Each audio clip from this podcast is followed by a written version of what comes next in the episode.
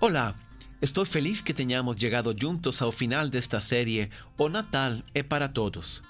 Parabéns, hoje é Natal. Meu nome é Padre Rodrigo e depois de ter meditado na importância do Natal, no realismo do Natal, no propósito do Natal, agora quero dedicar esta última meditação da série para refletir sobre as consequências do Natal.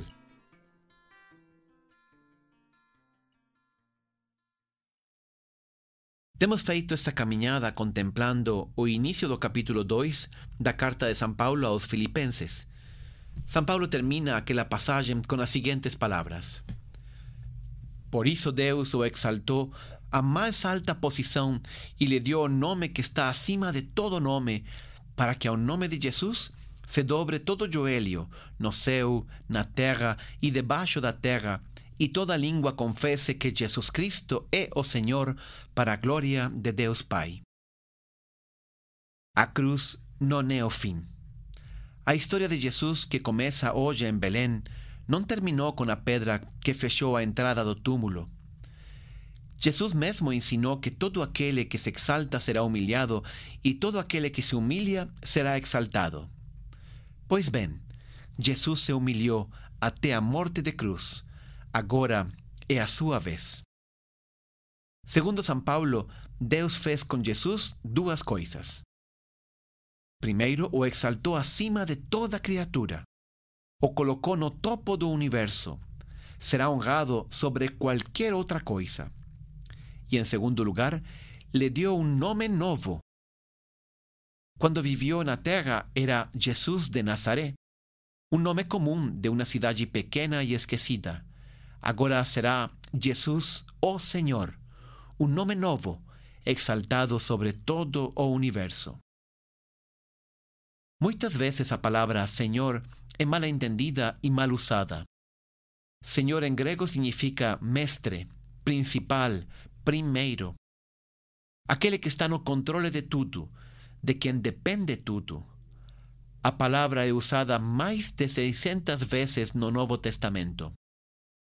No tempo de Jesus, a palavra Senhor se usava para dirigir-se ao César. Os romanos diziam: César é o Senhor.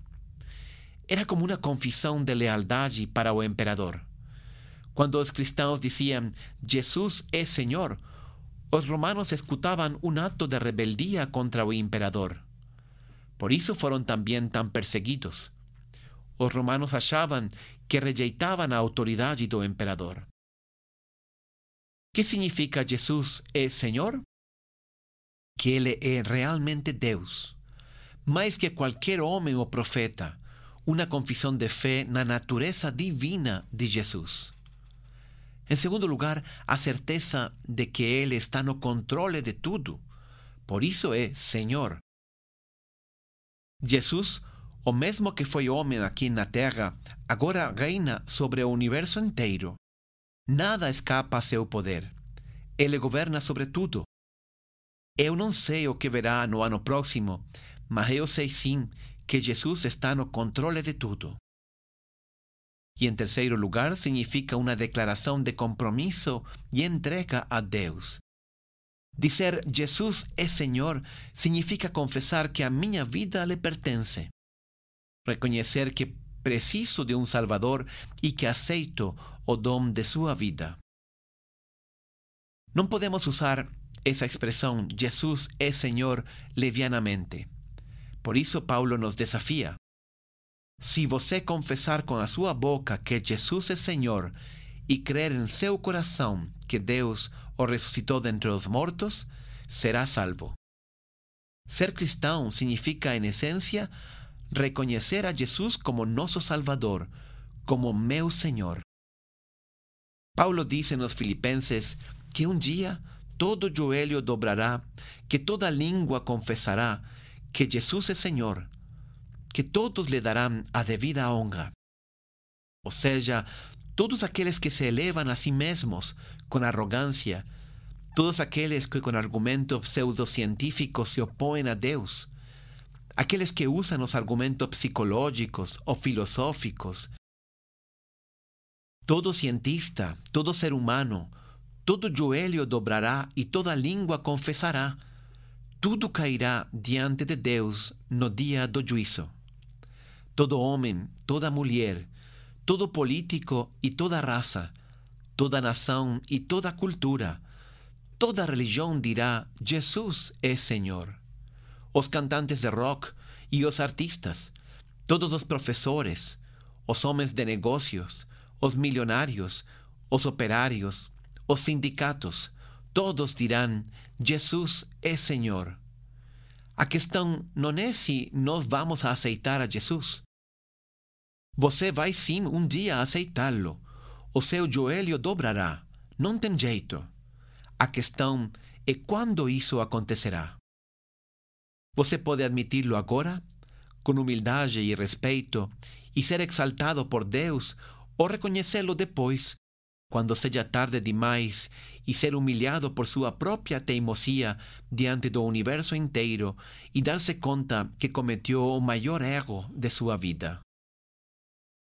Todo joelho dobrará, toda língua confessará: Jesus é Senhor. Essa é a consequência do Natal. Diante de todo o que vivemos, temos que renovar nossa fé e dizer: Jesus é Senhor. Parece que Deus está perdendo a batalha da história. Parece que o mal é maior e mais forte. Você pode pensar que não aguenta mais, que a pressão é forte demais, mas lembre: Jesus é Senhor. Você pode pensar que seus problemas são grandes demais, que você não pode já com eles, mas Jesus é Senhor. Pode pensar que todas as circunstâncias estão contra você, que todas as pessoas têm lhe abandonado, que o mundo inteiro está contra você. Mas lembre, Jesus é Senhor. Diga a frase quando esteja cansado ou desanimado: Jesus é Senhor. Quando esteja preocupado ou com medo: Jesus é Senhor. Dígalo quando tenha que se arrastrar pelo chão, quando sinta que a vida é injusta, quando se sinta sozinho ou sozinha, repita: Jesus é Senhor. Diga-o Natal. Faça desta frase o lema de sua vida.